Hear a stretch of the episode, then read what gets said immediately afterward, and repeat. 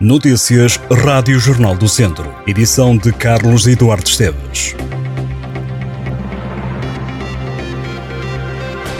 Mortágua volta a receber pelo terceiro ano consecutivo o Rally de Portugal. A prova rainha do automobilismo nacional passa pelo Conselho no dia 12 de maio. A Câmara Municipal anunciou ter assinado recentemente um contrato-programa de desenvolvimento desportivo que renova a reutilização da competição na região centro.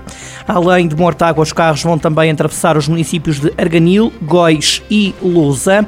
O Rally de Portugal acontece entre os dias 11 e 14 de maio e integra o calendário do WRC, o Campeonato Mundial de Rallys.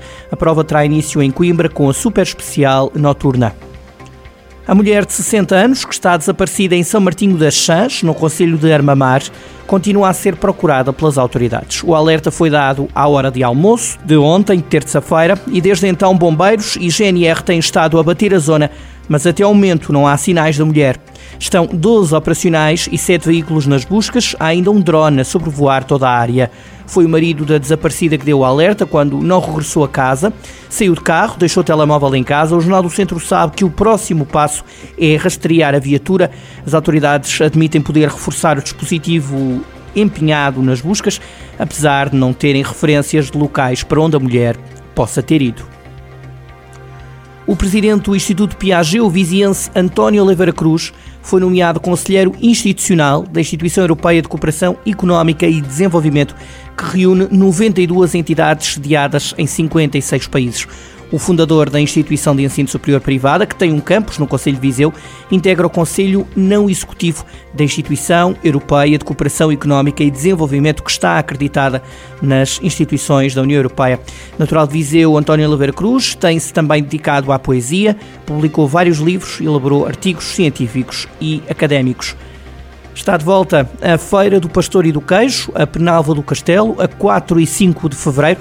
A edição deste ano acontece junto à Câmara Municipal. Durante o certame haverá fumeiro, doçaria com potas e mel.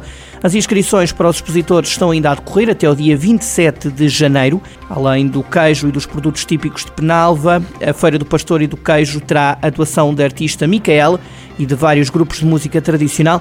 São esperados mais de 15 mil pessoas nos dois dias do evento. As janeiras vão fazer-se ouvir no Rocio em Viseu no próximo fim de semana.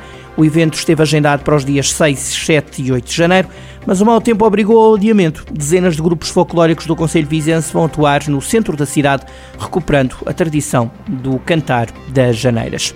Em Sátão, a Escola Municipal de Teatro reinicia a atividade no próximo sábado num Cine-Teatro Municipal sob orientação da professora e encenadora Florbela Cunha. As inscrições são obrigatórias, devem ser realizadas no Gabinete de Atendimento ao Município da Câmara Municipal. As aulas vão decorrer aos sábados, entre as 10 da manhã e a 1 da tarde. A mensalidade custa 10 euros. A Escola Municipal de Teatro quer ser uma importante ferramenta de formação cultural e pessoal dos alunos.